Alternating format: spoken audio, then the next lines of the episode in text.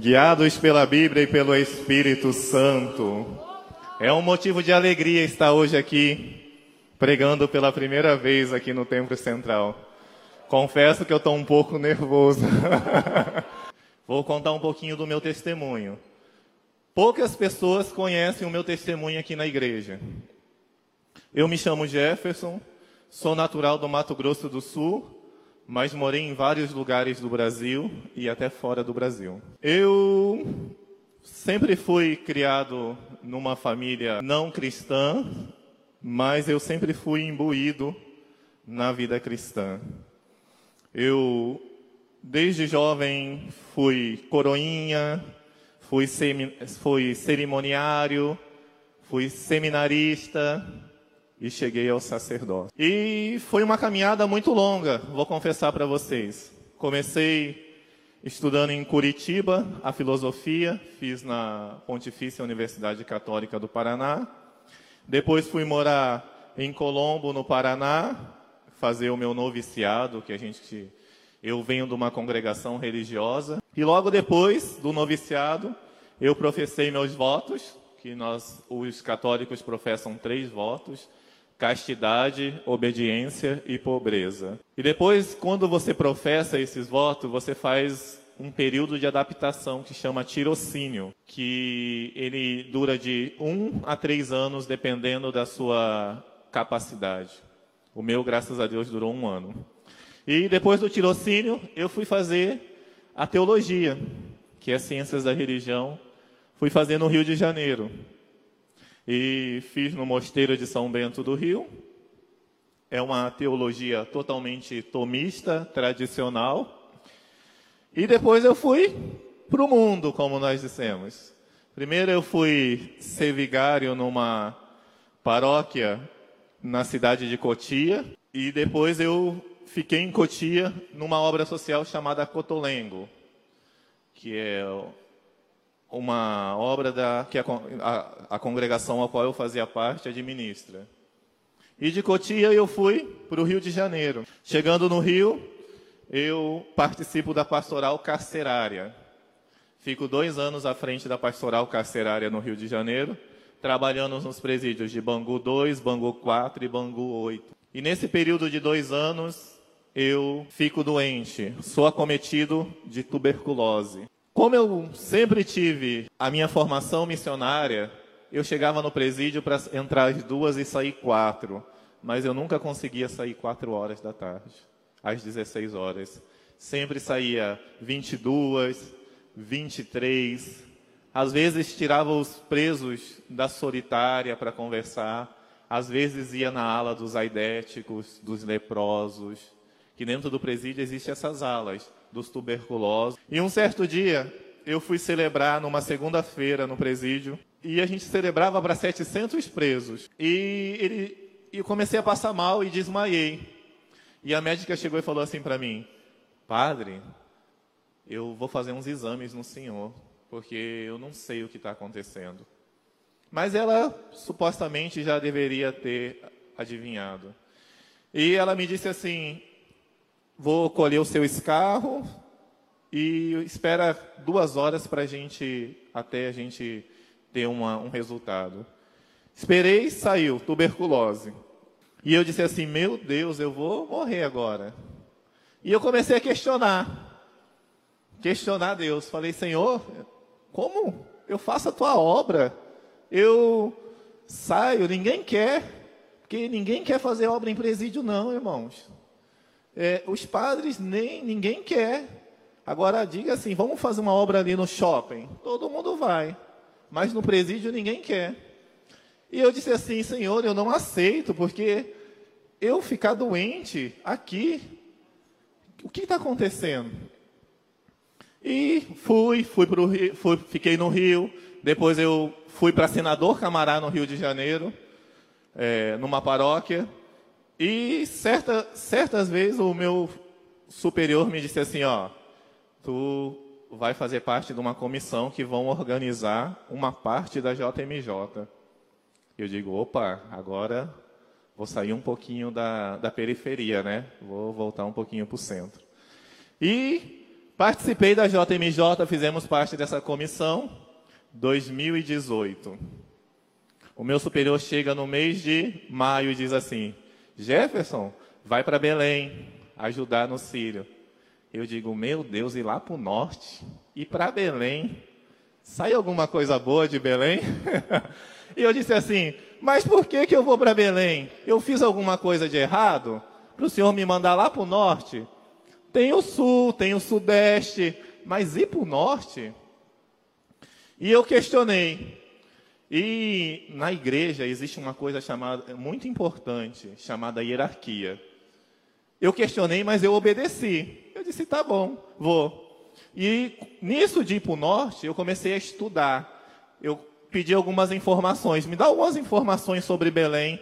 Aí um colega meu me disse assim, Jefferson, nós fizemos um estudo sobre um projeto que eles têm lá em Belém chamado Louvor Norte. Eu digo, então me manda esse estudo que eu quero conhecer, quero estudar sobre Belém. E eu fiquei curioso. Um, acho que uma das formas que eu me converti foi através da, da curiosidade, do Espírito Santo me pegou na curiosidade. E eu disse assim, comecei a estudar e eu vi que aqui em Belém existe dois grandes movimentos no mundo que só acontece aqui em Belém. O primeiro é a maior procissão católica do mundo, que chama-se Sírio de Nazaré. E o segundo, pela glória do nosso Senhor Jesus, aqui nasceu a primeira igreja pentecostal do Brasil, que é a Assembleia de Deus. Esse fenômeno não aconteceu na Rua Azusa, esse fenômeno não aconteceu em Londres, só aconteceu aqui em Belém. E eu perguntei um dia, meu Deus, o que, que Deus tem para Belém? Belém não é uma grande metrópole. Belém não é uma capital que você possa falar assim, nós, Belém é muito top. E eu tinha esse olhar de Belém, mas Deus me transformou. Olha como Deus faz. E eu comecei a estudar e eu queria conhecer a igreja aqui, em 2018. E eu pedi autorização para o meu superior e disse assim: Posso conhecer a igreja evangélica? Ele disse: Não, não pode. Eu, tá bom, não vou. Passou 2018, fui para Cametá, fui para Tucuruí, fui para Breu Branco. E chegou 2019, me convidaram de novo. Eu falei: agora eu vou conhecer a Assembleia de Deus. E eu comecei a estudar. Comecei a estudar sobre a história da igreja. E num certo domingo, eu celebrei uma missa aqui na São José Zacarias e disse assim: a gente chama de missa seca, missa rápida. E disse assim: eu vou lá conhecer a Assembleia de Deus hoje. Cheguei aqui, não conhecia quem era o pastor da igreja, sentamos lá no fundo, eu estava com três colegas. E disse assim: e a pregação foi muito enfática. O pastor, era o pastor Samuel.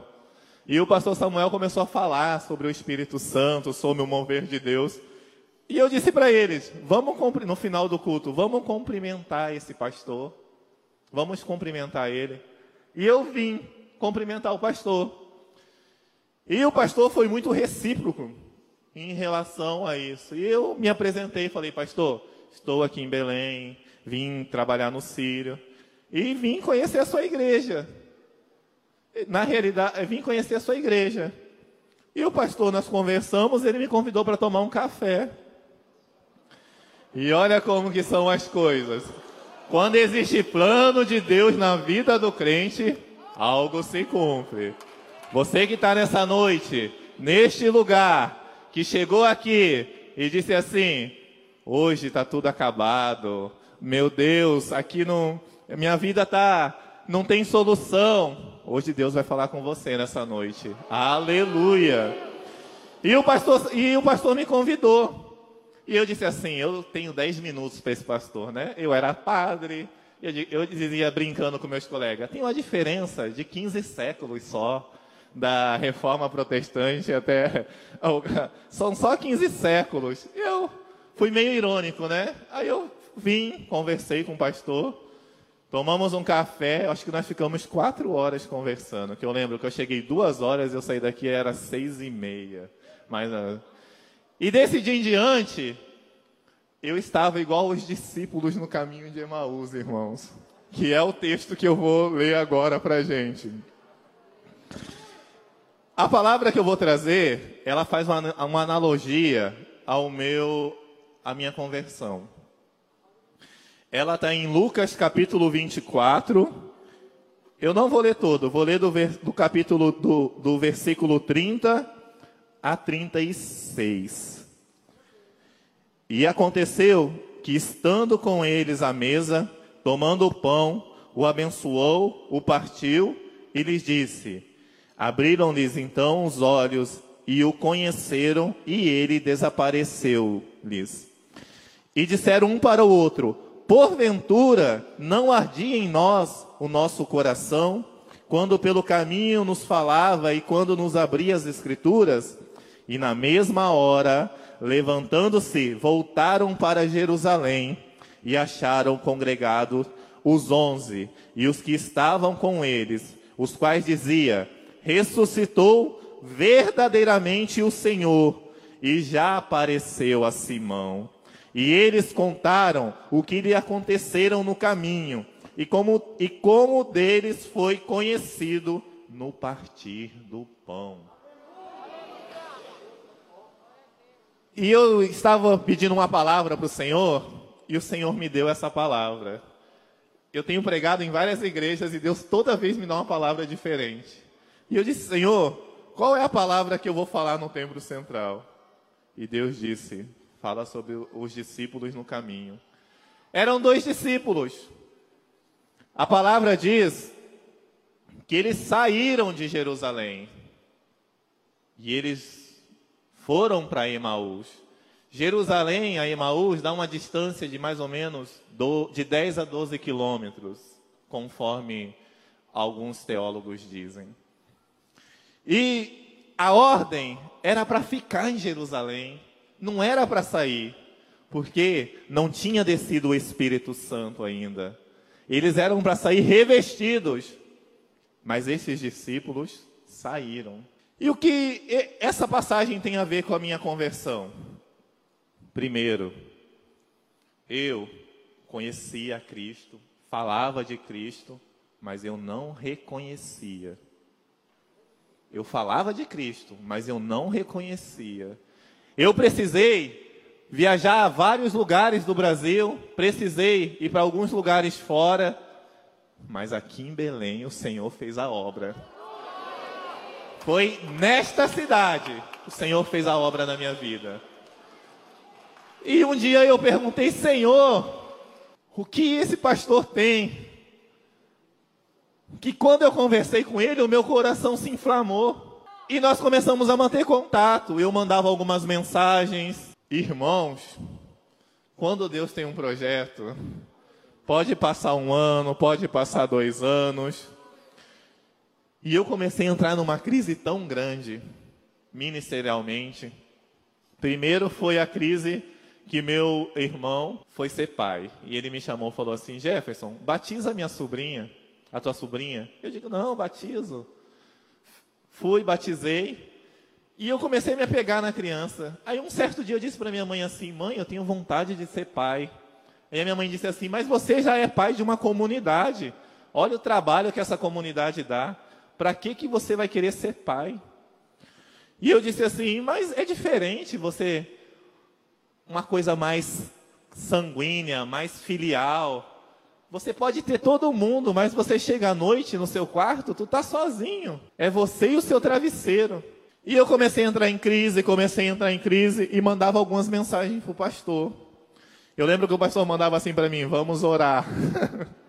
Eu digo: "Meu Deus, esse pastor deve orar muito". vamos orar. É, vamos orar. E eu nas minhas crises, mas eu tinha vergonha de falar que eu estava em crise.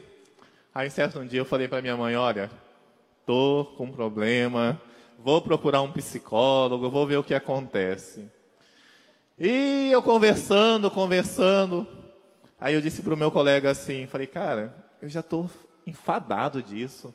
Eu estou celebrando é, é, rotinamente. Eu estou fazendo uma coisa manual. Eu não estou fazendo aquilo com aquela fé que você entrar na, na procissão de entrada, chegar, na hora da transubstanciação, eu lia.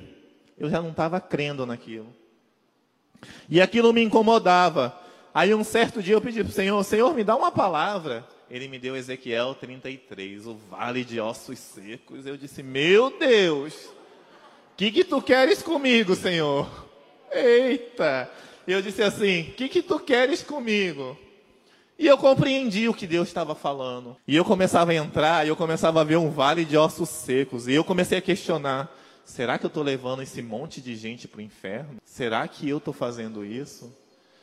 E comecei a entrar em crise, comecei a entrar em crise e disse um dia para o meu superior: preciso conversar com o senhor porque eu estou mal. Ele disse assim: não, isso é normal. Cinco anos de ministério é isso que acontece mesmo.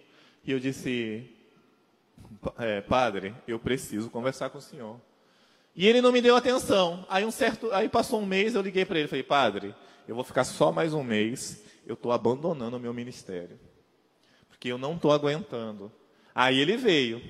Aí ele falou, não, amanhã de manhã eu estou aí. Eu pego um voo aqui em São Paulo e vou para aí. E ele foi. E ele disse assim para mim, Jefferson, você quer fazer um curso? O que, que você quer fazer? E eu disse assim, eu quero é, descansar, eu queria. É, ele, então vai para a Itália, faz um curso lá, fica lá algum um tempo. E eu digo, mas será que vai resolver, né? Eu fiquei pensando comigo, não é o que eu estou sentindo no momento. E eu comecei a sofrer, irmãos. Eu comecei a sofrer eu mesmo. Começava a me culpar, começava a dizer, meu Deus, eu Estou levando um monte de gente para o inferno. O que está acontecendo comigo? E eu mandava, às vezes, algumas mensagens do que eu estava sentindo. Eu sempre, todas as mensagens que eu posto é alguma coisa que eu estou sentindo, alguma. Nunca eu posto uma mensagem em vão. E um certo dia, eu nunca falei, falei para o pastor, o pastor nunca me falou assim, Jefferson, vem para Belém. Não. E eu disse assim, um certo dia, meu Deus, o que, que eu vou fazer? Agora eu estou sem ministério. Você se desmobiliza. O pastor Felipe uma vez pregou aqui e falou sobre isso. Você está num patamar tão alto e de repente tu está lá embaixo. Você está sem ministério. Os seus paroquianos te abandonam todos. A sua família te abandona, porque o primeiro a crucificar você é a sua família. Isso é naturalmente. Minha mãe me abandonou e disse assim: Você é, é uma vergonha para nossa família. Como pode você fazer isso? E eu digo: Não quero mais. Não quero viver mais isso. E eu vim para Belém. Só que eu vim para Belém, eu passei por muitas lutas. A primeira luta que eu passei aqui em Belém, eu uma vez eu fui fazer uma aula na Universidade Federal aqui, e eu fui assaltado dentro da universidade, no portão 2 da universidade, ali no Bamar. E levaram meu notebook, levaram tudo que eu tinha feito, levaram meu celular, e eu comecei a questionar. Eu disse, Senhor, eu já estou em Belém, estou frequentando a igreja, estou no caminho, e acontecendo isso comigo? E eu questionando. Tá, Deus restituiu, Deus usou alguns irmãos e restituiu tudo. E de repente, eu pego o Covid. Eu vou na farmácia e falo: tem um remédio para gripe? E o farmacêutico fala: não, faz um exame aqui. E ele fez aqueles exames rápidos, deu que eu estava com Covid. Aí eu digo: agora não, Senhor. No que, que tu queres comigo? Eu venho para Belém, largo minha família, sou perseguido, que, que tu queres comigo, meu Deus? E eu não compreendia os projetos de Deus na minha vida, os planos de Deus na minha vida. Eu questionava. Eu estava igual aqueles discípulos. Eu estava vivendo a sexta-feira da crucificação e Jesus estava no domingo da ressurreição. Quantos de nós vivemos isso diariamente? Quantos de nós vivemos na nossa vida cotidiana isso? Jesus está na porta, Jesus está batendo, Jesus está falando, mas eu estou vivendo os meus problemas, eu estou trazendo um mundo para dentro do que de mim. O que acontece comigo? E eu não conseguia enxergar, e eu dizia, Senhor, eu me batizei, eu me converti, eu aceitei Jesus, e de repente está dando tudo errado. De repente tudo dá errado. E eu fui, e Deus me colocou uma pessoa muito abençoada, que é a doutora Denise. A doutora Denise cuidou de mim. E a doutora Denise também foi uma das pessoas que ajudou muito na minha conversão. E conversando com a doutora, nós fizemos uma amizade. E a doutora foi falando um pouco de Deus, foi falando um pouco de Jesus para mim também. E eu fui assimilando, fui assimilando e fui compreendendo. E de repente, irmãos, tudo, tudo, eu digo assim, tudo, tudo que eu sofri lá atrás, Deus começou a mudar a minha história. E é a mesma coisa Deus quer fazer com você nessa noite. A mesma coisa é o propósito de Deus na vida, na sua vida. E Deus começou a me transformar. Deus começou a me mudar. Eu vou, vou colocar agora umas fotos aqui no telão, como eu era antes. Aqui sou eu, lá na minha paróquia em Senador Camará, celebrando a Eucaristia. Aqui, aqui celebrando, aqui na frente de, do Santíssimo, né? Esse era o nosso momento de adoração. E aqui, come, aqui começa a mudança. Glória a Deus.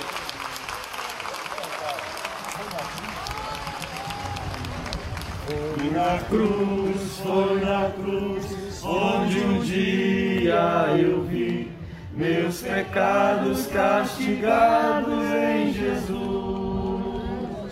Foi ali pela fé que os olhos abri e agora me alegro em sua luz. Meu irmão Jefferson. Aleluia. Aqui é a minha ordenação. E isso, irmãos, é o que Deus faz na nossa vida.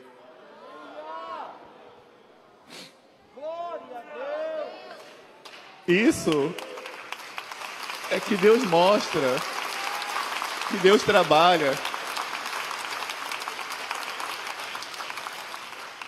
Oh, aleluia. Para vocês verem como é difícil ser cristão, eu vou colocar um áudio. Eu escolhi um áudio para colocar. E vocês vão ouvir o que eu sofri. Pode colocar esse áudio. Ô Jefferson, boa noite. Que diabo é isso?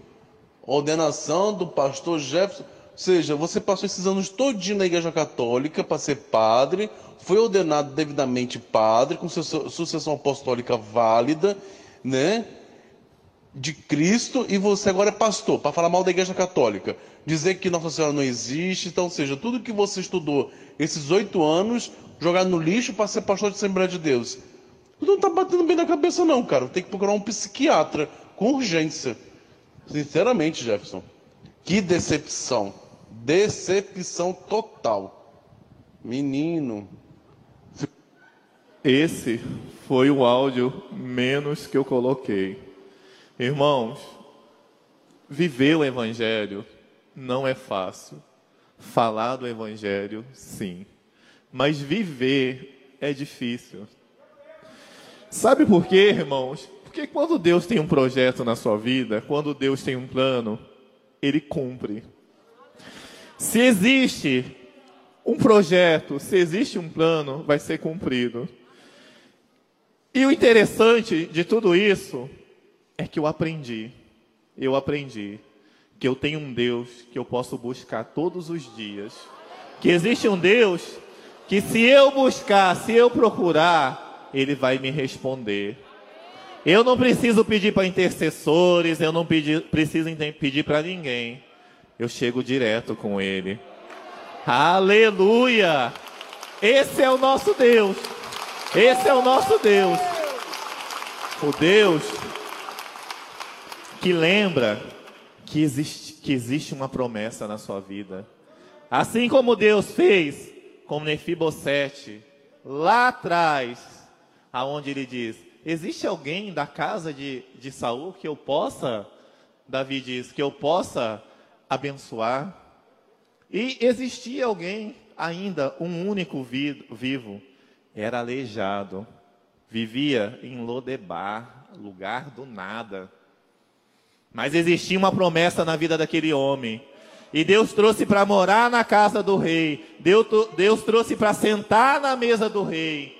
Deus trouxe para vestir as vestes do rei. E voltando para o nosso texto, amados irmãos, eu me sentia como, como esses discípulos. Eu andei com Jesus muito tempo, mas eu só reconheci Jesus no partir do pão. Eu só reconheci Jesus quando me mostraram de uma forma diferente. Quando me mostraram Jesus de uma forma que eu não conhecia. Eu precisei sair do Rio para vir para Belém, encontrar um homem que foi instrumento de Deus na minha vida. Num domingo, que eu nem lembro a data, foi instrumento de Deus na minha vida. E você que está aqui, Deus está falando com você. Deus está falando, meu filho, venha, vem para cá. Jesus te chama, meu filho, eu quero você. Eu morri na cruz por você. Saia, saia de Lodebar. Vem, venha sentar na mesa do rei. Vem morar na mesa, vem, vem morar na casa do rei. Deus tem planos na nossa vida. Deus tem projetos na nossa vida. Se existe um projeto na sua vida, ele vai ser cumprido. E eu lendo essa passagem, o Senhor me disse o seguinte: Jefferson, o tempo é meu. Você saiu de Jerusalém, você foi para Emaús, mas Emaús não é o teu lugar. Muitas das vezes nós vivemos em Emaús que Deus nos quer em Jerusalém. Quantas as vezes eu estou vivendo passado, irmãos? Quantas as vezes eu estou vivendo de passado? Que o Senhor tem o presente e tem o futuro. O, passado, ele nos norteia, mas o presente e o futuro é com o Senhor. Só é dele, só é dele, não é meu e não é teu. E eu falo para você nesta noite, eu falo para você nesta noite, para que ficar em Emaús? Para que ficar em Emaús? Se tem Jerusalém, aqueles dois discípulos, eles saíram tristes. Imagine o acontecimento. Você segue uma pessoa, essa pessoa morre, é crucificada, você espera três dias e essa pessoa, eles saem, não esperam. E de repente eles estão no, no, no caminho. E quem para para falar com eles? Quem caminha com eles? Jesus. Às vezes você está caminhando e está achando que está sozinho e não está. O Senhor está te acompanhando. Jesus está te acompanhando. Não pense que você está caminhando sozinho. O Senhor está te acompanhando. Mas o teu lugar não é Emaús, o teu lugar é Jerusalém. E eu digo para você nessa noite, Emaús é lugar de sofrimento. Emaús não é lugar de bonança. Os discípulos estavam lá em Jerusalém. Eles estavam esperando o Pentecostes.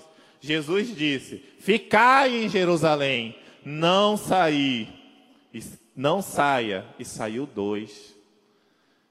A palavra diz que era Cleopas e alguns textos bíblicos nos, não diz quem é o segundo.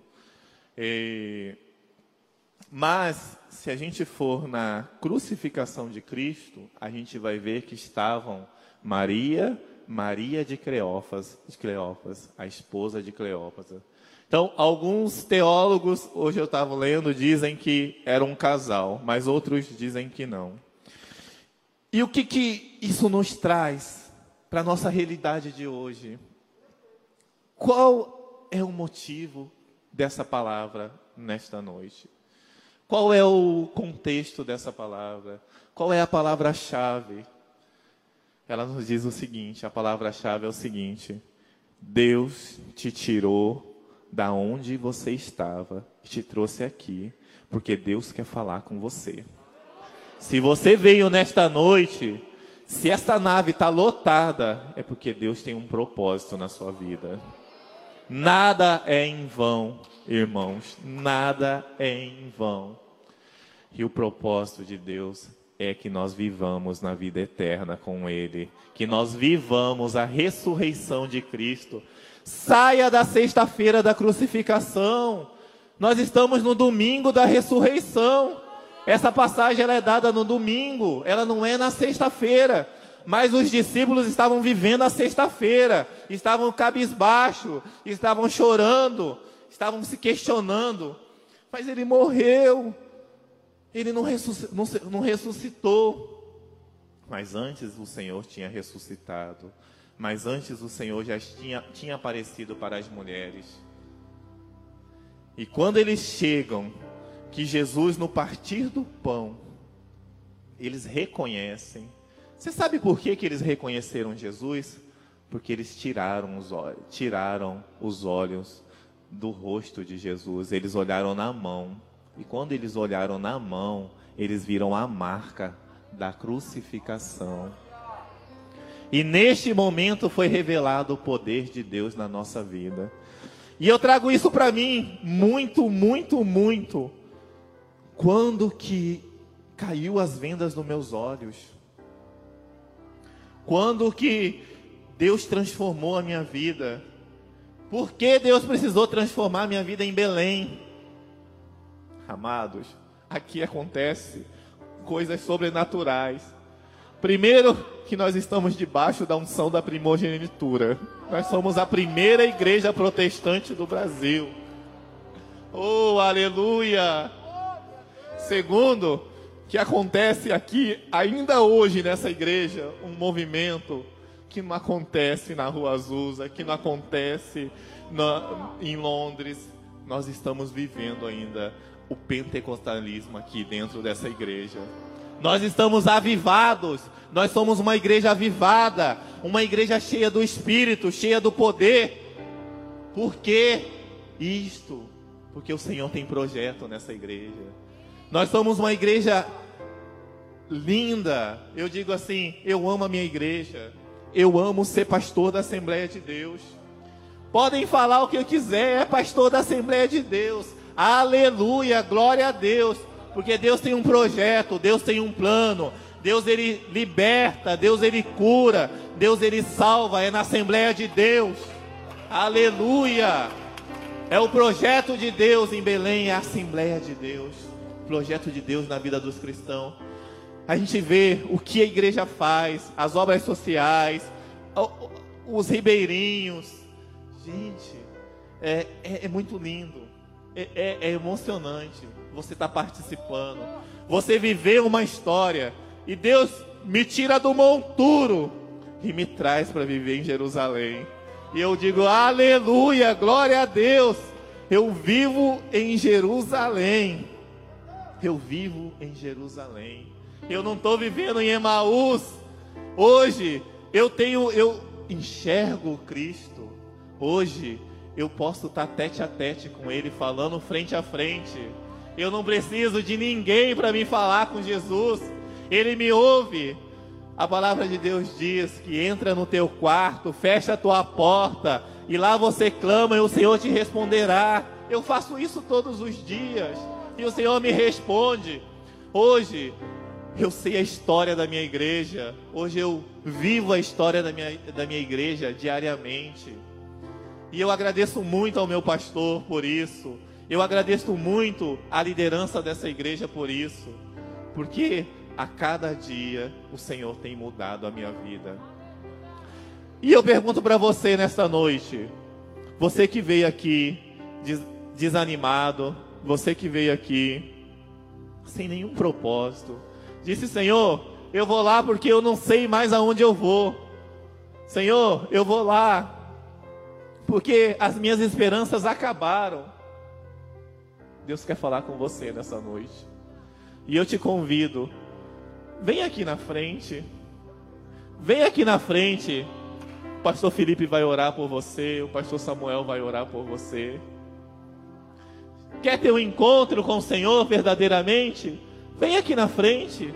Assim como eu tive com o Senhor, foi aqui, nesta igreja, foi num culto de domingo. Vem aqui na frente. Quer se reconciliar com Jesus? Vem aqui na frente. O Senhor te chama nesta noite. O Senhor te chama. Vem se reconciliar. Vem dar um novo na sua vida. Vem trazer o um novo. Vem aqui. Levanta do seu lugar. Levanta do seu lugar nesse momento. Ficamos de pé. Eu convido a equipe de louvor só para cantar uma música. Rude Cruz. Oh, aleluia, glória a Deus.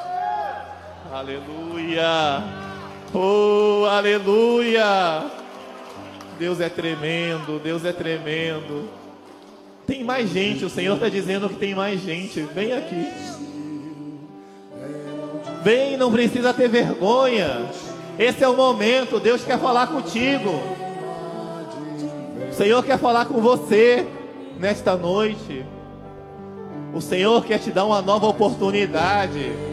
Foi no partir do pão que eu reconheci. E nesta noite vai ser no partir do pão que você vai reconhecer, reconhecer o poder de Cristo. Aleluia. Aleluia. Não precisa ficar com vergonha. Vem aqui. Uma mensagem da cruz. É